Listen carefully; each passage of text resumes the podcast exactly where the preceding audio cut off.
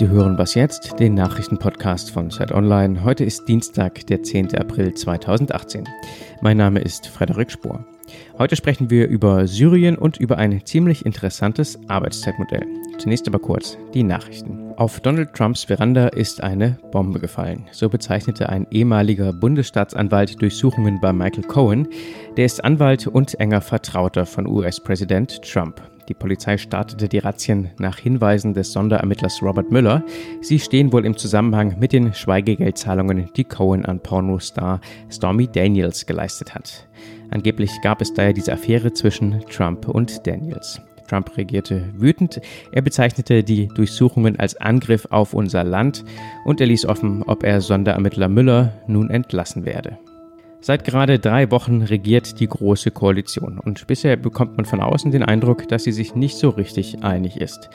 Heute und morgen soll sich das neue Kabinett zusammenraufen. Die Regierung geht in ihre erste Klausur. Auf diesem Treffen, das in der Nähe von Berlin stattfindet, wollen die Kabinettsmitglieder die Finanzen der neuen Regierung besprechen und das gemeinsame Arbeitsprogramm skizzieren. Facebook-Chef Mark Zuckerberg spricht heute und morgen vor dem Justizausschuss des US-Kongresses. Er ist als Zeuge im Datenskandal geladen. Für ihn geht es um viel. Nach Informationen der New York Times hat Zuckerberg sich deshalb extra schulen lassen und die Sitzungen mit Trainern bereits durchgespielt. Wir sind auf seine Antworten gespannt. Die Befragung beginnt nach deutscher Zeit heute Abend. Redaktionsschluss für diesen Podcast ist 5 Uhr.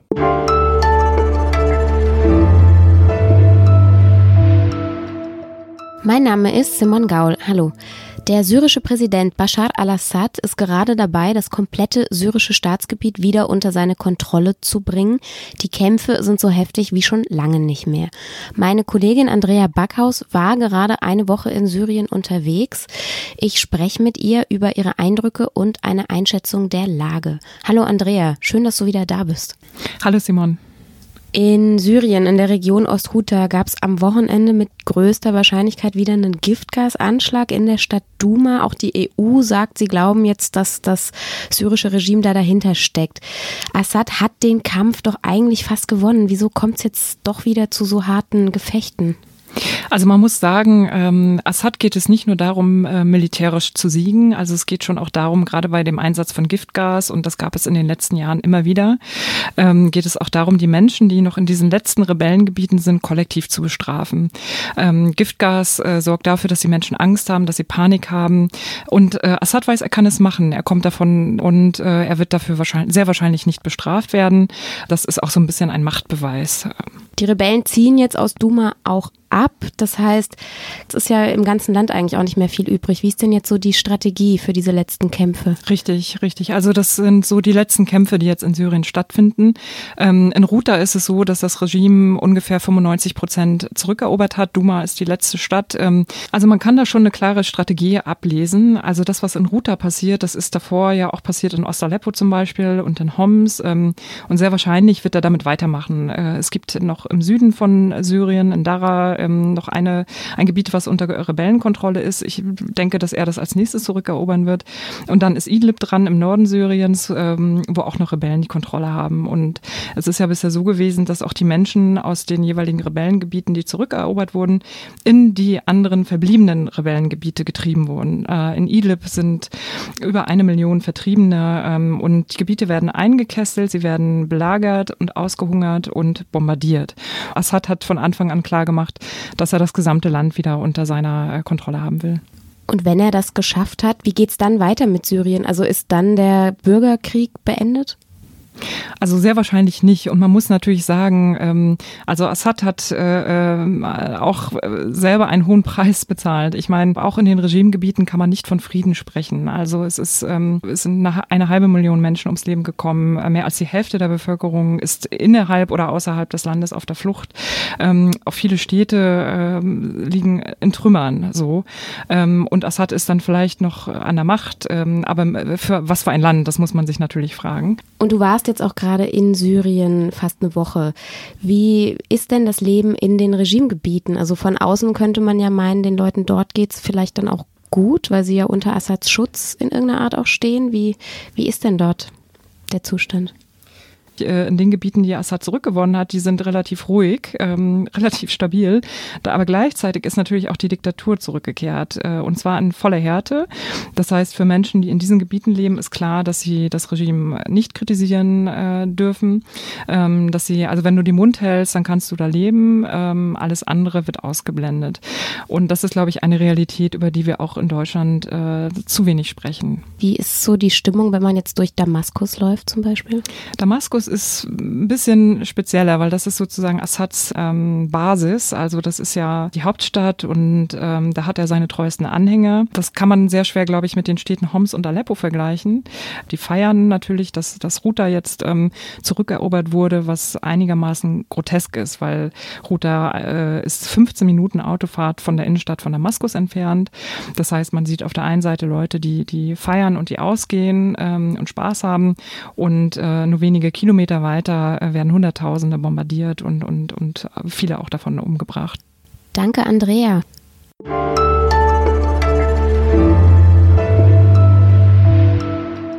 Und sonst so? Heute ist Internationaler Tag der Geschwister.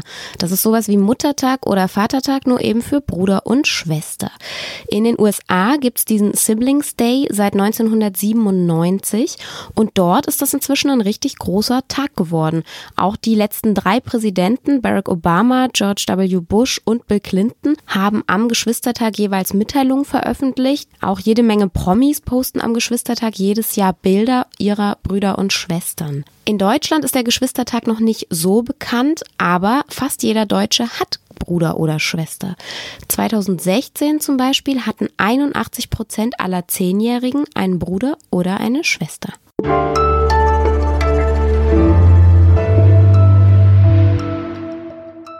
Waren Sie, liebe Hörerinnen und Hörer, gestern vielleicht auch wieder ein bisschen zu lange im Büro? Weniger arbeiten, aber trotzdem das volle Gehalt bekommen. Das wäre doch eigentlich mal was. Ein Unternehmer in Bielefeld probiert genau das gerade aus. Ich spreche mit meiner Kollegin Luisa Jakobs aus dem Arbeitsressort über dieses ziemlich revolutionäre Arbeitszeitmodell. Hallo Luisa. Hallo. Du hast den Unternehmer Lasse Reingans getroffen in Bielefeld. Der hat seinen Mitarbeitern eine Frage gestellt, nämlich wollt ihr weniger arbeiten und genauso viel verdienen? Da sagt ja erstmal jeder wahrscheinlich ja. Was genau macht denn dieser Mensch dort? Lasse Reingans hat eine Agentur für digitale Werkzeuge, das heißt, die entwickeln Software und ähm, Websites für andere Unternehmen. Und Lasse Reingans hat tatsächlich seinen Mitarbeitern angeboten, ähm, weniger zu arbeiten, aber genauso viel zu verdienen, und zwar fünf Stunden statt acht Stunden am Tag. Und das machen die jetzt seit einem halben Jahr schon und versuchen aber in dieser Zeit eben genauso viel ähm, zu schaffen. Und wie kann das gehen? ja, das ist eine gute Frage. Also was sich geändert hat, die haben die Zeit ein bisschen verschoben. Das heißt, sie fangen eine Stunde früher an, um 8 Uhr, damit sie um 13 Uhr pünktlich zur Mittagspause oder wo andere Leute eine Pause machen, Feierabend haben. Und ähm, ja, sie haben ein paar Sachen verändert. Also sie machen weniger Meetings, viel kürzere Meetings und kommunizieren weniger oder effizienter, also nur noch weniger am Tag. Viele haben das Unternehmenschat Slack ausgestellt und natürlich private Gespräche fallen total hinten runter. Das klingt jetzt irgendwie auch so ein bisschen stressig. Ja, tatsächlich, wenn man mit den Mitarbeitern spricht, dann sagen die alle, dass es denen gut gefällt. Das sind ähm, genau, also zum Beispiel Entwickler, die dann wirklich auch sich in ihre Arbeit vertiefen müssen und die sagen alle bis jetzt, dass sie es als sehr angenehm empfinden, dass sie nicht ständig unterbrochen werden und für eine kurze Zeit konzentrierter arbeiten, also auch ihr Handy zur Seite legen, nicht mehr so viel rauchen gehen, nicht mehr so viel Kaffeepausen machen. Und es scheint ja generell gerade so in der Arbeitswelt sich ein bisschen was zu verschieben. Also auch die IG Metall hat ja diesen Vorstoß gemacht, weniger Arbeitszeit. Ist da wirklich so eine Riesenverschiebung gerade im Gange, wie man das Gefühl haben könnte? Ja, ich glaube, das äh, ist wirklich ein Trend, den man beobachten kann und ähm, der sich auch nicht so schnell wieder in Luft auflöst. Und es zeigt eben gerade die EG Metall, die das ja durchgesetzt hat, dass äh, die Mitarbeiter einen Anspruch haben, für zwei Jahre zu reduzieren. Und gleichzeitig gibt es das, glaube ich, bei Berufseinsteigern noch viel mehr. Ähm, einerseits sich den Wunsch, sich in seinem Beruf ver verwirklichen zu können, andererseits aber auch ganz klar zu sagen, es gibt echt noch was anderes außer Arbeit in meinem Leben. Und der Wunsch nach so flexibleren Modellen, sei es äh, Arbeit von zu Hause oder aus dem Zug oder aus dem Urlaub, wird immer stärker. Wie findest du dieses Modell von Lasse Reingans? Ich würde das echt gerne ausprobieren. Und vor allem, ich habe es auch im, im Kleinen, im Heimlichen schon ausprobiert und stelle stundenweise Slack aus. Und das funktioniert ganz wunderbar. Du bist ein Chefredakteur. Einmal die Ohren zu, bitte. Danke, Luisa. Gerne. Den ganzen Text von Luisa gibt's bei uns auf der Webseite oder im neuen Magazin Zeitchancen Spezial Arbeit, Liebe, Geld. Das gibt's ab heute am Kiosk zu kaufen. Bei Was Jetzt war's das für heute. Ich verabschiede mich, sag danke fürs Zuhören und bis morgen. Tschüss.